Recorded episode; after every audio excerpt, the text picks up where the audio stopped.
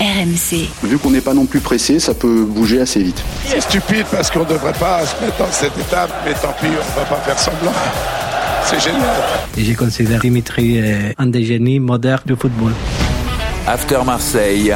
Thibaut Giangrande. Salut mes Marseillais, comment ça va? Bienvenue dans l'After Marseille, le podcast qui débat de l'actu de l'OM toutes les semaines, dispo vous le savez sur les applis RMC, RMC Sport, sur vos plateformes habituelles comme vous préférez. N'oubliez pas surtout de vous abonner pour ne rater aucun épisode. Vous pouvez aussi les commenter ou les noter. L'équipe aujourd'hui, coach Corbissala. Salut mon coach. Salut les amis. Florent Germain en direct de Marseille. Salut mon Flo. Salut Thibaut, salut à tous. Et on a convoqué cette semaine notre drôle de dame anglaise, Julien Laurent. Salut Julien. Salut Thibaut, salut les gars, salut à tous. Salut Julien. C'était une interrogation à son arrivée cet été de Watford. Ce joueur capable de faire des différences serait-il assez décisif pour Marseille? Après trois mois de compétition, c'est l'heure d'un premier bilan. Ismail Assar a-t-il réussi ses débuts à l'OM Trois buts et deux passes D au moment où on enregistre ce podcast. C'est un petit peu moins qu'Aubameyang, mais c'est beaucoup plus qu'Ilimana Ndiaye, Correa ou Harit par exemple. Même si les stats ne font pas tout, bien sûr. C'est un bon, bon début de saison ou pas d'Ismail Assar? Flo, toi qui le vois toutes les semaines C'est correct. Franchement, enfin, on va pas jouer les profs euh, et mettre une note, mais euh, voilà, c'est c'est du 13-14. Je pense que c'est un, un, je le fais quand même. C'est c'est un joueur qui euh, déjà a marqué des buts, tu l'as dit, euh, des buts importants.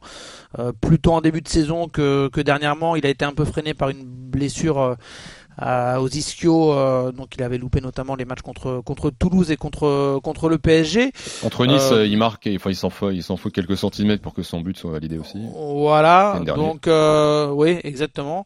Tu fais bien de le, de le souligner. Donc même s'il estime lui-même avoir encore beaucoup de progrès à faire, notamment dans dans la finition, on l'avait d'ailleurs ce, ce mercredi en, en conférence de presse et alors c'est un garçon euh, assez timide, euh, voilà, qui euh, fait des réponses de 10-15 secondes, qui, qui, cherche parfois un petit peu ses mots, etc. Mais il, il, reconnaît qu'il doit, il doit, il doit mieux faire et que l'attente, il en est conscient et, placée en lui est assez forte.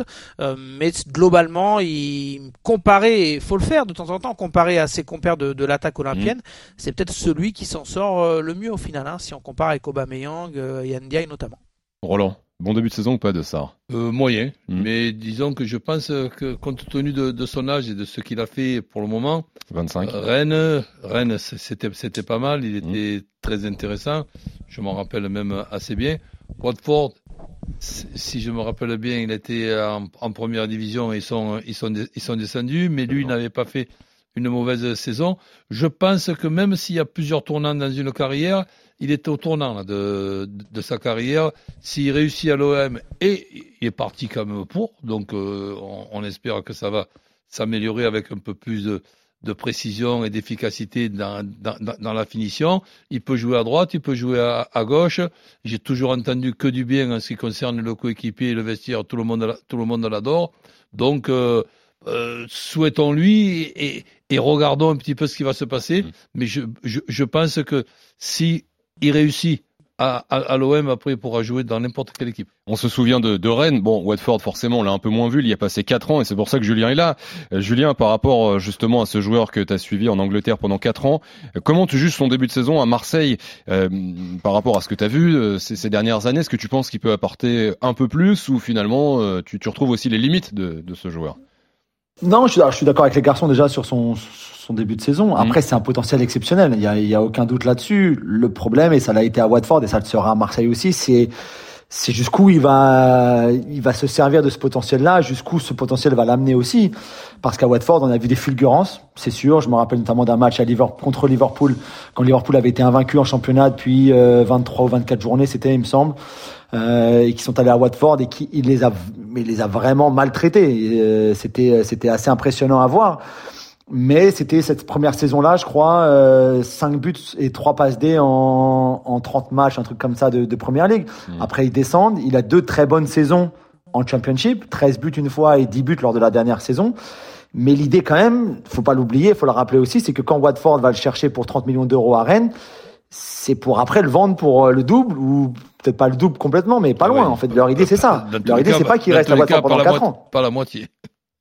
Oui, voilà, exactement. Mm. C'est pas qu'il reste à 4 ans et qu'après tu le fasses, même avec, avec l'amortissement, je pense qu'au final, ils ont dû s'y retrouver peut-être juste, juste. Mais pas que tu le vendes effectivement, coach, t'as raison, pour 12 millions, après 4 ans, alors tu l'avais acheté pour 30. Donc c'est vrai qu'à ce niveau-là, il a déçu à Watford. Le fait aussi, et c'est pas. lui peut-être aussi a été déçu par Watford.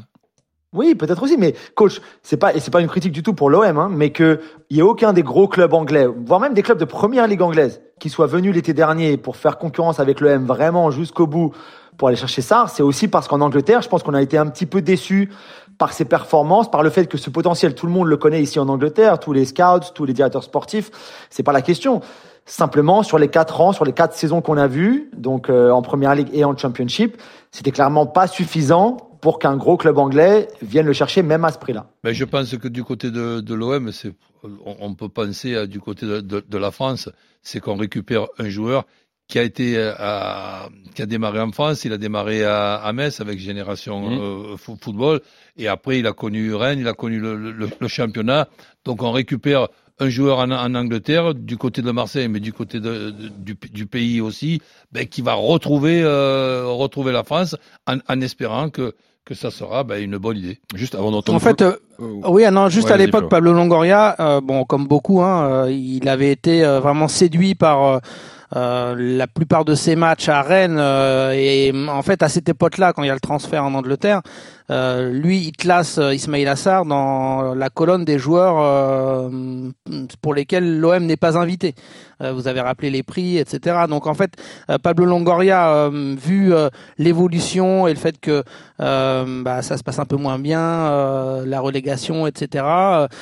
évidemment que s'il gardait son niveau, bah, comme vous le disiez, ça aurait été un joueur pour intéressé, enfin qui aurait intéressé des, des, top clubs euh, en Angleterre notamment. Donc donc l'OM revient dans la course parce que lui il a une période de moins bien, parce que Watford a une période de moins bien, et c'est là que Pablo Longoria euh, bah, a un rêve, c'est de se dire on va le relancer et si il parvient à avoir le niveau, ne serait-ce qu'il avait sur la fin à, à, à Rennes ou euh, bah, certaines fulgurances euh, qu'a qu bien décrit Julien, euh, bah, ce sera tout bénéf. C'est un peu c'est un peu le pari et d'ailleurs l'OM fait pas mal de, de paris. Bah, c'est ce que j'allais te moment, dire. On peut pas dire qu'il est perdant. Il y a encore un coup à jouer quoi. Hein. C'est ce que j'allais te dire. Et dans celui-là de, de, Paris, ben, c'est sûr qu'on se rappelle le prix de, de, la vente, hein, et donc de l'achat du, du, club anglais, et, on se dit, tiens, ce, ce joueur-là, ben, il a peut-être pas choisi le bon endroit, il a peut-être pas choisi le bon club, il a peut-être pas choisi le bon euh, pays, et là, on va quand même jouer, jouer le coup, et ce, ce, pari-là, ben, c'est que ce joueur-là redevienne le joueur de 30, voire plus. Juste pour rebondir sur ce que disait Julien, euh, euh, dit potentiel exceptionnel. Bon là, c'est ce que vous me disiez un peu tous, début de saison moyen plus, euh, correct. Euh, Costaud athlétiquement, il va vite. Ouais, mais on voit ce, ce potentiel exceptionnel. Quand tu l'achètes 13 millions, c'est un peu aussi ça que t'espères. Pour l'instant, on, on l'a pas vu, on est d'accord sur début de saison. Enfin, tu, tu sens qu'il y a quelque chose, mais t'as, c'est-à-dire pas le cap. Quoi. On, on peut pas, les passionnés que, que nous sommes, et on on a la prétention d'avoir un petit peu de compétences quand même, on est obligé de, de réfléchir en comparaison avec l'effectif de, de, cette année et l'effectif de la saison euh, dernière. Pour, pour le moment, le duo, et je ne parle pas de l'utilisation de Payet qui laisse des regrets, tout ça, ça on laisse de côté. Oui. Le duo Sanchez-Under, pour moi, n'a pas été encore remplacé. Si par exemple on parle de Aubameyang-Sarr, eh ben pour le moment il faut, il, il faut prouver pour pouvoir être aussi bon au moins, si ce n'est meilleur, que ce, que ce duo qui était pour moi un duo redoutable. Flo, tu le disais, il était en conférence de presse cette semaine. Euh, il a un petit peu euh, parlé, même si c'était pas beaucoup, comme tu le disais aussi. Comment ça s'est passé son, son intégration ces premiers mois là Bon, alors déjà dans le vestiaire, euh, c'est pas un leader, ça c'est clair et net. Euh, lui, euh, il est plutôt à écouter Aubameyang avec des grands yeux, alors qu'il a 25 ans, faut le rappeler, c'est pas un gamin non plus. il parle beaucoup de Iliman Ndiaye avec qui il a une relation assez forte, et eux deux vivent à peu près la même aventure, c'est-à-dire un, un, retour en France. en, menant de la deuxième division. voilà, exactement. Donc il, il, il y a des similitudes et ils se soutiennent. Donc, euh, bonne intégration dans, dans, le vestiaire par rapport à ça. Il y a certains coéquipiers qui comptent beaucoup pour lui. Après, euh, l'intégration et les débuts, ils ont été aussi euh, liés au fait que bah, c'était Marcelino et mm, comme beaucoup de joueurs, mais peut-être eux encore plus les ailiers, ils ont parfois eu des, ils se sont fait des nœuds au cerveau avec tout ce que demandait Marcelino. C'est pas une critique envers Marcelino, mais il avait beaucoup d'exigences par rapport au poste d'ailier Et donc cette liberté qui doit être celle d'Ismail Assar, et c'est peut-être avec cette liberté qu'il s'exprime, elle était, il y avait un peu de restriction parce qu'il y avait des, des, consignes très claires liées au 4-4-2, euh, au rôle majeur que doivent jouer dans le replacement aussi euh, ceux qui jouent à droite, ceux qui jouent à gauche. Donc Sarr, je pense qu'au début il a été un petit peu bridé par cela mmh. et que ça a pu compter euh, dans un début de saison un peu compliqué malgré des stats parce qu'avec Marcelino il avait marqué des buts importants, je le disais dès le début de saison. Donc euh, l'intégration, il n'a pas été aidé euh, par le fait que l'équipe avait du mal au début à, à, assimiler et bien comprendre ce que demandait le, le, coach espagnol. On parle de son utilisation, son positionnement un petit peu. Julien, c'était quoi son utilisation, son meilleur poste en Angleterre? Il a ça, c'est dur à dire, mais dans un sens, c'est une bonne chose que ce soit dur à dire, parce que c'est vrai qu'il a joué partout. On parlait du match de Liverpool, qui est vraiment le match qu'on, si on sort un match de sa carrière en Angleterre, c'est celui-là vraiment, où il avait fait très mal à droite. Euh, je pense qu'il aime lui bien jouer à gauche pour pouvoir rentrer sur son pied droit. Euh, donc c'est possible aussi. On l'a vu jouer à Watford en neuf, on l'a vu jouer en second, en, second attaquant, donc derrière la pointe. Je pense qu'il il peut vraiment, il peut vraiment être partout. Après. Euh, pour utiliser la vitesse dont coach parlait tout à l'heure, c'est quand même, je pense, mieux sur un côté. Et des deux côtés, je pense quand même que le, côté gauche, peut-être pour justement rentrer, rentrer sur son pied droit, est peut-être le, meilleur. Mais, mais vraiment, c'est autant il y en a certains, on peut dire un Raphaël Leao par exemple, on pourra, on dira toujours que oui, lui aussi peut jouer un peu partout, mais à gauche, c'est vraiment là où il aime, il aime être et c'est clairement tu le vois dans son jeu. Je pense que pour Ismaïla, vraiment, ça peut être à droite comme à gauche, vraiment les les deux postes de prédilection avec peut-être un une légère préférence pour le côté gauche, mais mais je pense pas. Et ça, ça aussi, ça doit être important pour Gattuso d'avoir un joueur comme lui, mais un peu comme Ndiaye d'ailleurs aussi, hein, ou voire même Harit, qui peut mm. jouer partout sur ces postes-là, derrière la pointe, sur un côté, même avec deux pointes si tu veux.